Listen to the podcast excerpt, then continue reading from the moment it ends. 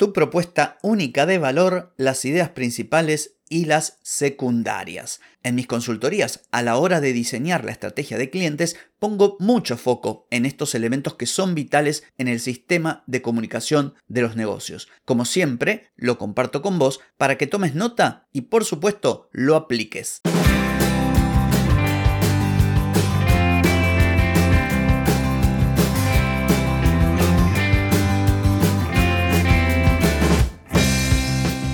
Bienvenida y bienvenido a Marketing para Gente como Uno. Soy Carlos Malfatti, consultor de marketing y nos encontramos otra vez para hablar de marketing, emprendimiento, redes sociales, contenidos, publicidad y todo lo que tenés que saber para llegar a más personas, captar más clientes y vender más en Internet.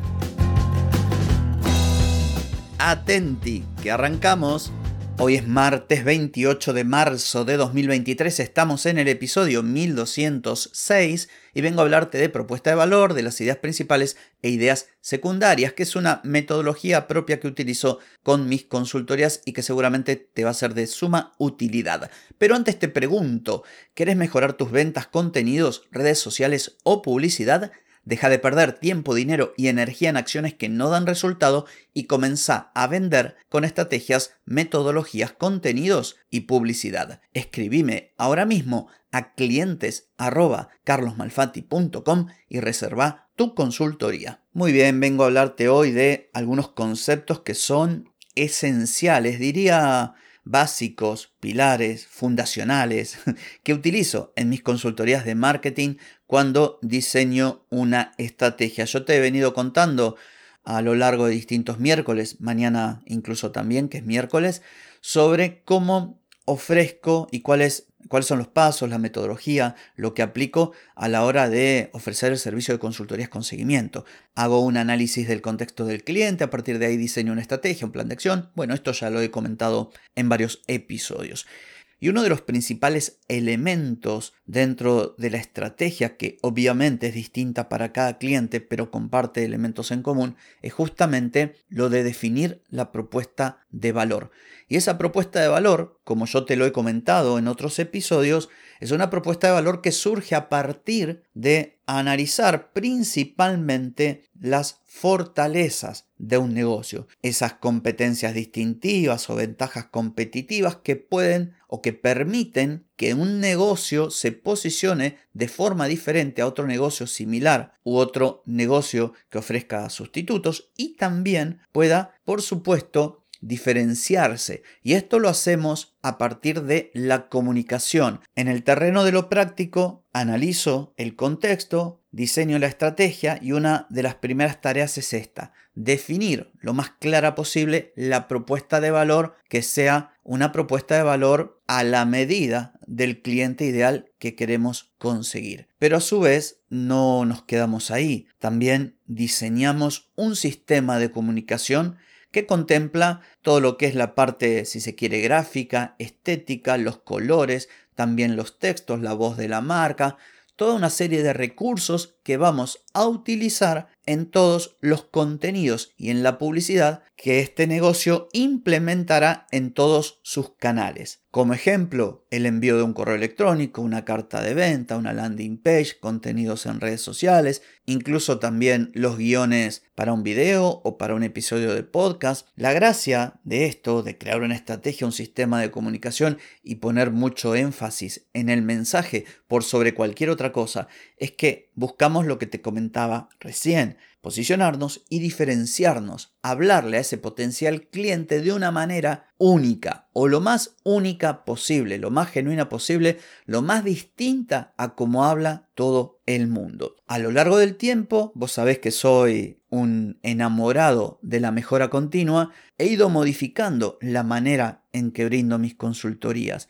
Y esto de la idea principal y las secundarias ha sido un hallazgo, un descubrimiento que se dio de forma natural. Ante la necesidad de explicar a mi cliente cómo esa estrategia del PDF que yo presento se debe bajar al día a día, cómo se transforman esos conceptos en tareas prácticas, me vi obligado a explicarlo del modo más sencillo posible y lo más alejado de toda la terminología académica, cosa que se pueda entender. Y salió esto de la idea principal y la secundaria, que básicamente es esto. Te voy a dar un ejemplo. Supongamos que tengo que hacer una consultoría para un restaurante. Se contacta, me contrata, le envío los formularios, me envía la información y a partir del análisis que hago del propio negocio y su contexto y sus competidores, establezco una línea de acción, ¿sí? una estrategia. Y esa estrategia, como te decía, tiene como uno de los pilares fundamentales la propuesta de valor. Pero esta propuesta de valor, dicha así, suena, como te decía, muy académica. Por eso yo trabajo con estos conceptos de idea principal y secundaria. Imaginemos que después de analizar todo, descubrimos que este restaurante se orienta a un posible cliente que valora mucho la comida casera y a su vez valora también el disfrutar de una experiencia donde el tiempo sea una variable importante, en tanto tiempo para disfrutar. A partir de ahí podríamos construir una propuesta de valor del estilo come como en tu casa sin preocuparte por el tiempo. Queremos que disfrutes. Por supuesto que esto es un ejemplo hecho así rapidito, te estoy diciendo lo que se me acaba de ocurrir, por lo tanto es mejorable. Pero lo que me interesa aquí resaltar es que a partir del descubrimiento de qué es lo que más valora nuestro cliente ideal, establecemos la propuesta de valor. Ahora bien, ¿qué son las ideas secundarias? Nosotros necesitamos apuntalar esta propuesta de valor y complementarla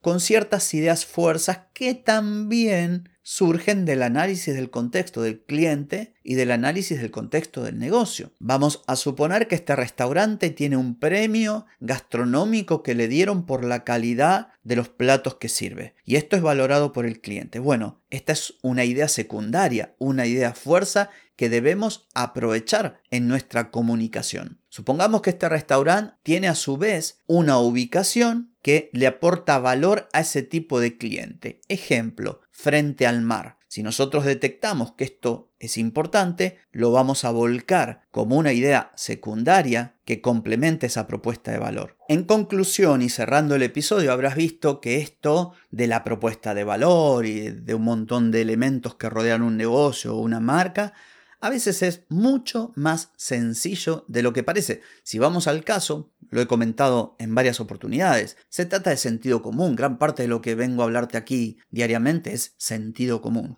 Entonces, tarea para el hogar. Analiza tu propio negocio, fíjate cuáles son tus fortalezas y a partir de las mismas crea una propuesta que sea de valor para tu cliente ideal y además suma una serie de ideas secundarias, de ideas fuerzas que vienen a complementar a esa propuesta, darle aún más valor y que además sirven para conectar con esos clientes. De hecho, sirven incluso para crear contenidos diferenciados para cada una de esas ideas. Y también, por supuesto, publicidad. En fin, espero que haya sido de valor. Recordá aplicarlo porque si no, de nada sirve el conocimiento. Y nada más que decir, salvo que nos volvemos a encontrar mañana. Chau, chau.